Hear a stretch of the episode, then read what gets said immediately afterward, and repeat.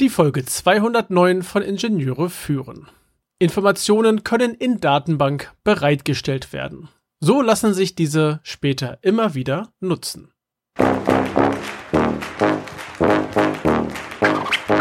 Herzlich willkommen im Podcast Ingenieure führen, der Podcast für Führungskräfte in der Elektronikentwicklung. Wir sprechen über Führung von Ingenieuren, über die verschiedenen Schnittstellen zu anderen Fachabteilungen und vielen weiteren Themen direkt aus der Praxis.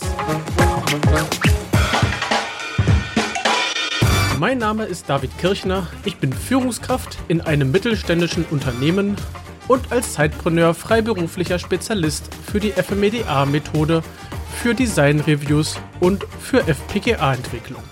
Datenbanken gibt es zuhauf, denn kaum ein System kommt ohne sie aus. Und heute werfen wir einen Blick zu Datenbanken, die mit der Elektronikentwicklung irgendwie etwas zu tun haben. Und ich möchte hier unterscheiden zwischen internen und externen Datenbanken. Unter anderem ist es auch wichtig aufgrund des Datenschutzes, und damit meine ich unsere unser Intellectual Property, unser IP, was wir als Elektronikentwickler äh, erzeugen und was wertvoll ist für das Unternehmen. Bei externen Datenbanken habe ich ein paar Vorschläge, was es da für welche geben kann. Es fängt an mit Bauteilbibliotheken. Hier haben wir eine Sammlung zum Beispiel an CAD-Modellen zusammen kombiniert mit Datenblättern und Footprints. Der bekannteste Vertreter ist, soweit, also zumindest für mich, ist Ultra Librarian. Ach, dieser Name. Also, das ist der für mich bekannteste äh, Anbieter. Dort kann ich meine Bauteilnummer abwerfen und erhalte für verschiedenste ähm, CAD-Systeme, beispielsweise für Eagle, für Allcard, für KeyCard, für Altium und für andere, die Schallplan-Symbole. Ich bekomme ein Footprint oder kann auch aus verschiedenen Footprints wählen. Oftmals sind 3D-Step-Modelle mit dabei für die entsprechende grafische Repräsentation in meinem 3D-Modell der Leiterplatte und oft sind auch entsprechend Datenblätter des Herstellers verlinkt. Sehr praktisch, wenn mal wieder ein Bauteil eingesetzt werden soll, das noch nicht in der internen Datenbank vorhanden ist. Dann haben wir Beschaffungsbibliotheken. Das ist eine Auflistung über diverse Quellen hinweg, also verschiedene Orte, wo ich Bauteile erhalten kann. Es werden verschiedene Komponenten hier dargestellt. Es geht von Bauteilen über Module und so weiter. Und sehr bekannt in dieser Ecke ist die Webseite Octopart. Über diese Seite lässt sich entsprechend äh, ein Bauteil suchen und dann wird bei den Lagerbeständen verschiedener Distributoren, und zwar der offiziellen und der inoffiziellen Distributoren, nach Lagerständen gesucht und auch versucht, einen Preis zu ermitteln. Für Alternative, also für, für Suche nach alternativen Bauteilen finde ich diese Datenbank übrigens auch sehr gut geeignet. Wenn wir nur eine Quelle haben, sind die Seiten der entsprechenden Distributoren auch interessant. Auch Distributoren haben entsprechende Datenbanken, sei es nun Fanel, DigiKey, Afnet und wie sie alle heißen. Mauser vielleicht noch. Ja. Es ist halt nur eine Quelle für die Beschaffung, nicht mehrere Quellen, aber nichtsdestotrotz auch hier sind diese Datenbanken sehr, sehr nützlich, um Bauteile nach technischen Parametern zu suchen. Ja, und dann haben wir noch als externe Datenbanken die Obsoleszenz-Bibliotheken.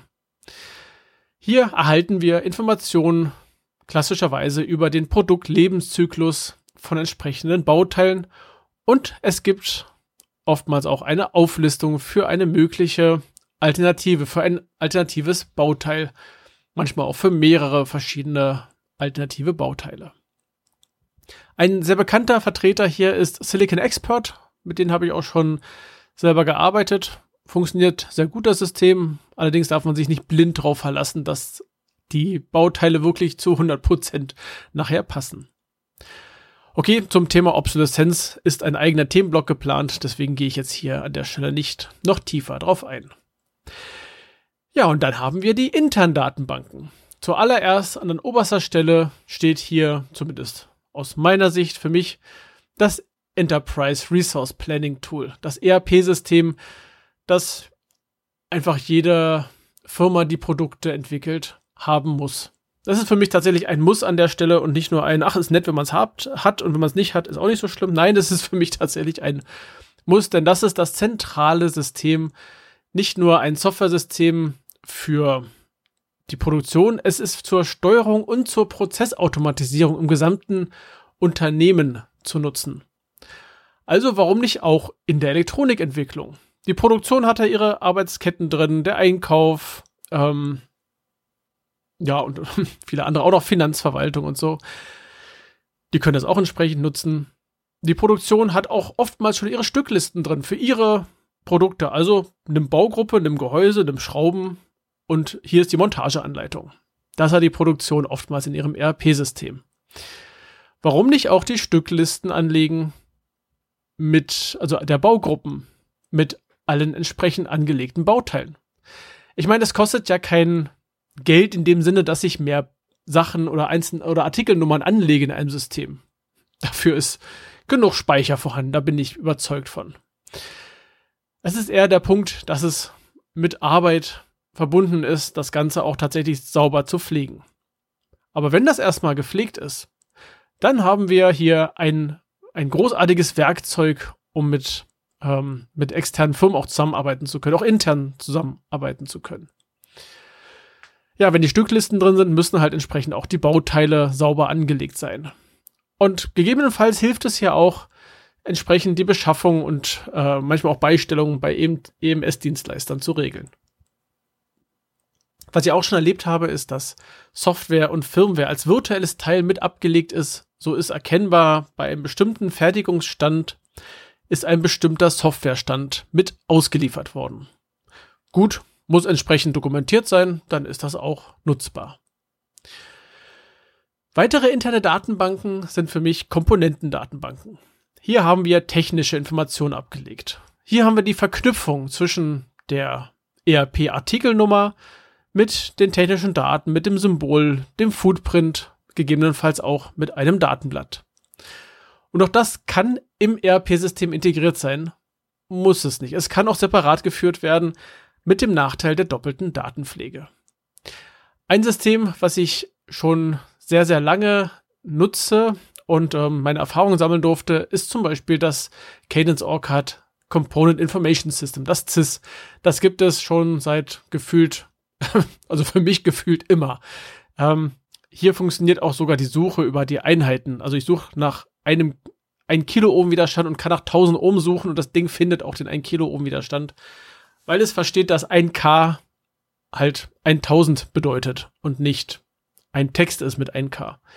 Ja, das kann nicht jedes System. Ich hatte mal Pulsonics und die haben auch gesagt, hey, wir haben auch einen CIS und ähm, es hat nicht funktioniert. Ich habe es aber auch lange nicht mehr probiert. Vielleicht ist er inzwischen dieser Bug auch weg. Ähm, aber nein, damit habe ich da kein, äh, keine Muße, mich da noch wieder reinzuarbeiten. Ähm, ja, muss ja auch nicht sein. Also, hier ist es aus meiner Sicht sinnvoll, das alles in einer Datenbank zu integrieren. Wenn das zu aufwendig ist aufgrund Datenpflege etc., mein Gott, da sind es zwei Datenbanken. Und dann haben wir immer noch eine Schnittstelle, nämlich der Übergang vom Schaltplan beziehungsweise von der Stückliste ins firmenweite ERP-System, um da die Stückliste hochzuladen. Da haben wir dann eine Stückliste, wo dann steht, R1 ist Artikelnummer so und so und IC12 ist Artikelnummer so und so. Und über diese Kombination lassen sich die Stücklisten entsprechend auch im ERP abbilden. Dann gibt es Dokumentendatenbanken. Hier können wir, wenn etwas entsprechend so unterstützt wird, Schaltpläne und Layouts ablegen und versionieren ähm, falls so etwas unterstützt wird. Das ist natürlich die, die Voraussetzung, dass ein Datenbanktool das auch kann.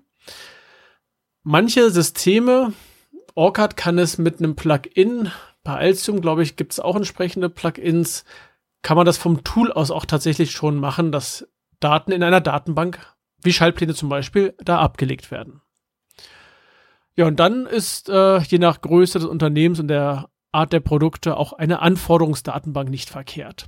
Hier haben wir die als Eintrag äh, alle Anforderungen an das Produkt und wir können solche Anforderungen für ein neues Produkt wiederverwenden, beziehungsweise wir können unsere Anforderungen entsprechend nachverfolgen. Auch das ist praktisch. Ja, was haben wir jetzt für einen Nutzen für äh, bei so einem entsprechenden Datenbanksystem. Wir können verschiedene Systeme miteinander verknüpfen.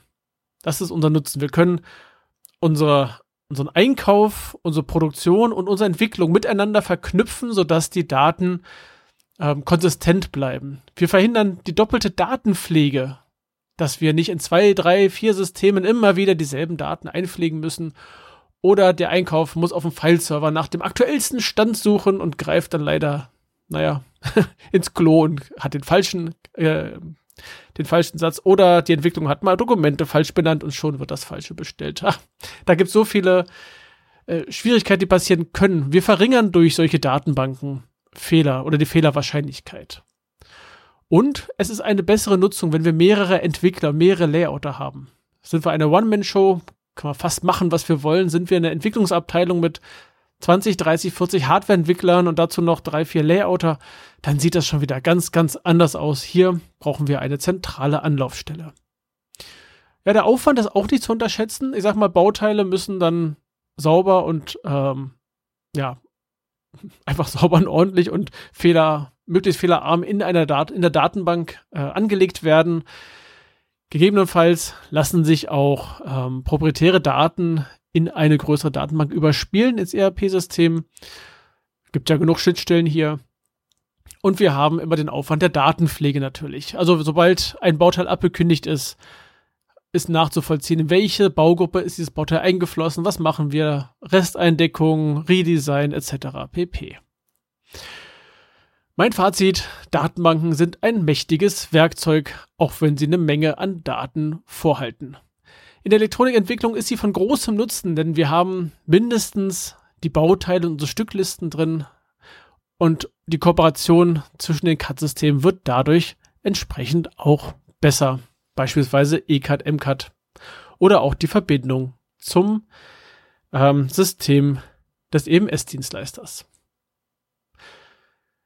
So, das war's mit der Folge. Zum Schluss habe ich noch eine kurze Information. Das habe ich, glaube ich, in der letzten Folge auch schon erwähnt, wenn ich mich nicht ganz täusche. Ja, ich plane eine eigene Unkonferenz zur, zum Bereich der Elektronikentwicklung. Das Ding wird heißen oder mein Projektname dafür ist das Ingenieure führen Camp.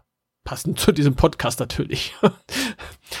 Muss ich ja wieder verwenden, den Namen. Ja, also das Ingenieure führen Camp beschäftigt sich, wird, wird eine Unkonferenz werden, sprich, ihr könnt eure Themen, wenn ihr daran teilnehmen möchtet und werdet, äh, mitbringen und dann entsprechend dürfen Diskussionsgruppen gebildet werden, die sich mit diesem Thema beschäftigen wird noch ein bisschen mehr geplant dort. Es wird ein ganzer Tag mit, ähm, mit ein bisschen Programm geben.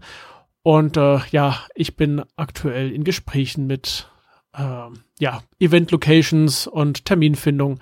Aber ich halte euch hier natürlich auf dem Laufenden. So, ich hoffe, die Folge hat dir gefallen. Schreib mir gerne Feedback und schick mir deine Themenvorschläge, wenn du welche haben solltest. Verbinde dich in LinkedIn mit mir. Dort findest du auch die Gruppe zu diesem Podcast.